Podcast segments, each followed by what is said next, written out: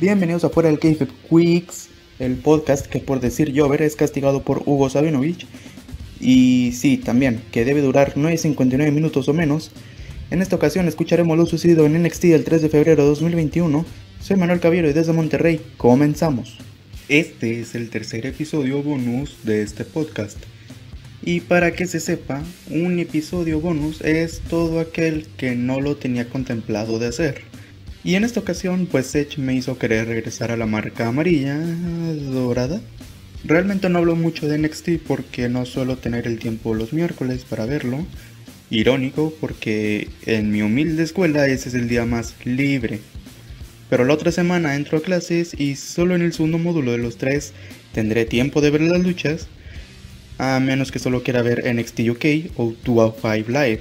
Así que para terminar con este con estas vacaciones y entrar en hiatus hasta nuevo aviso, continuando con las semifinales del Dusty Classic, Raquel González y Dakota Kai en contra de Casey Cantanzaro y Kaden Carter.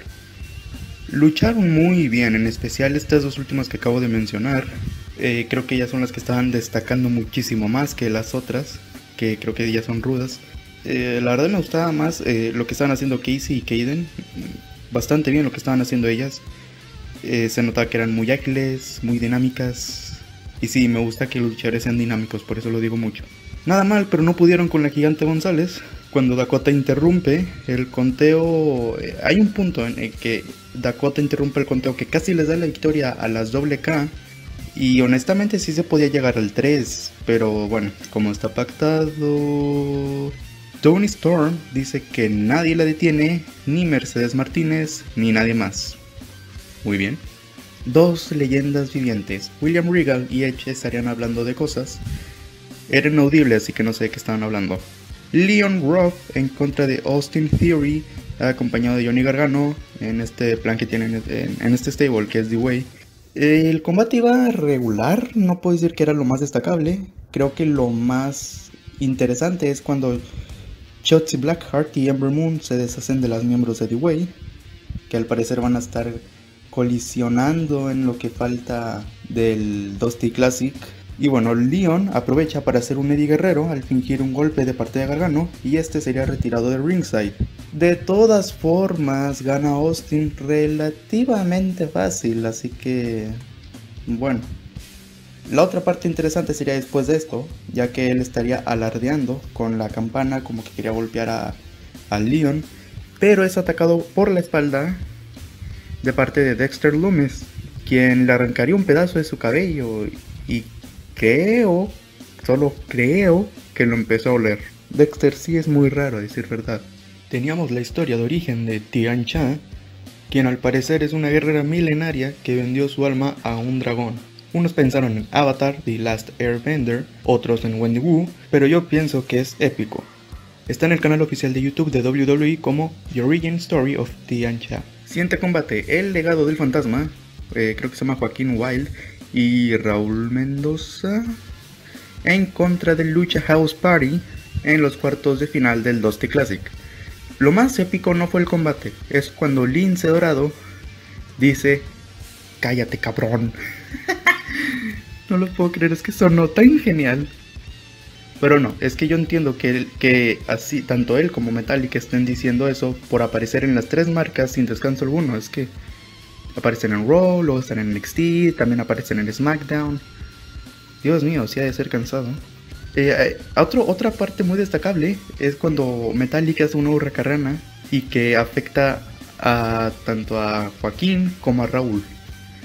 Fue preciosa esa hurracarrana, estuvo bastante bien. Fue creo que el spotlight de todo de todo el combate, sí, muy bueno, pero no fue suficiente porque el legado pasa a las semifinales y van en contra del MSK. Ellos mismos llegarían a felicitarlos, pero que ellos los van a quebrar y así estarán por encima de la división en parejas de NXT. Pues vamos a ver qué pasa, ¿no? Llegarían Pete Dunne y los campeones tag team de NXT, Oni Lorcan y Danny Burch. Y bueno, ya en el ring, eh, Pete Dunne estaría esperando un tal Finn Balor, pero llegaría Finn Balor. Ah, qué mal chiste. Finn le dice que van al Takeover, que este que viene, el que ya tiene otro nombre, es NXT Takeover eh, Vengeance Day, que se va a celebrar el 14 de febrero y espero poder hablar de ese de ese NXT Takeover y llegaría Edge. Me emocioné, pero por un momento pensé que iba a luchar, no sé qué me pasa. Supongo que cuando veo Edge me imagino cualquier cosa, ¿no? Y bueno, nos estaría contando Edge acerca del enfoque que siempre tiene la WWE, que, la, que esta última, la E eh, del entretenimiento, pues es, es el enfoque principal, pero cuando se habla de NXT, el enfoque es la segunda W, o sea, hace wrestling, y tiene razón. Pero para resumir, puede que Edge, después de este takeover que viene, puede que vaya por el campeonato de NXT. Yo no entiendo cómo nunca pensé en esa posibilidad. Verlo en contra de Finn Balor o de Pete Dunne sería bastante interesante, bastante bueno. Quiero eso, quiero eso, la verdad. Gergano le cuenta a una entrevistadora que pues eh, se movía mucho. Es que me distrajo mucho, que estaba muy como que muy activo, como que se topó con Matt Riddle y andaba de toquín también él. Pero bueno, él, la entrevistadora y hasta el camarógrafo van a confrontar a Regal porque es injusto que vaya a defender el campeonato norteamericano en Takeover Vengeance Day ante Cuchida. Pero este mismo lo ataca después de decirle a Gargano que Regal se encontraba ocupado. Bueno, el que comenzó fue Johnny. Jessica Mea con Alia y Robert Stone en contra de Tony Storm. Mm, no sé si está de badass o de gótica, al parecer es Hill. No pasa mucho en este combate porque se descalifica gracias a Mercedes Martínez, quien resulta que sí la puede detener. Y llegaría mi sol, mi bella, mi vida y Ochirai, para recalcar que nadie pasa sobre ella aplicando una Moonsault que le quedó bastante bien. Bien hecho, pero a la vez no pasó nada.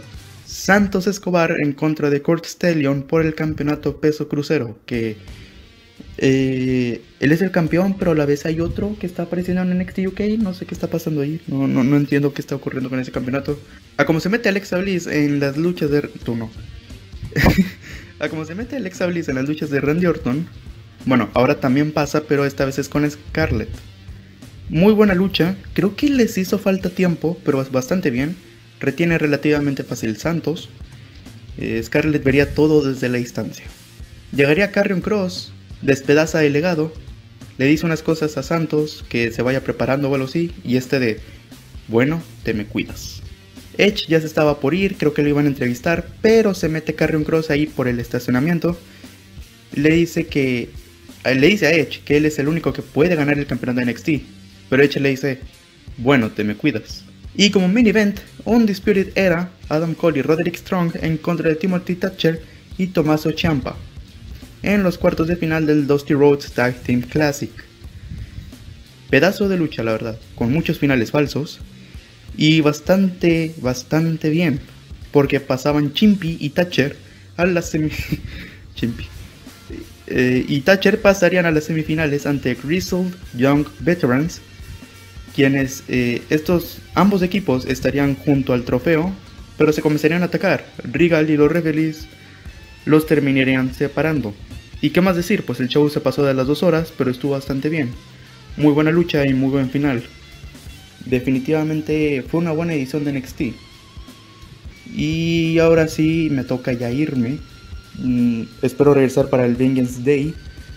Y si no, será para el siguiente pay-per-view del main roster.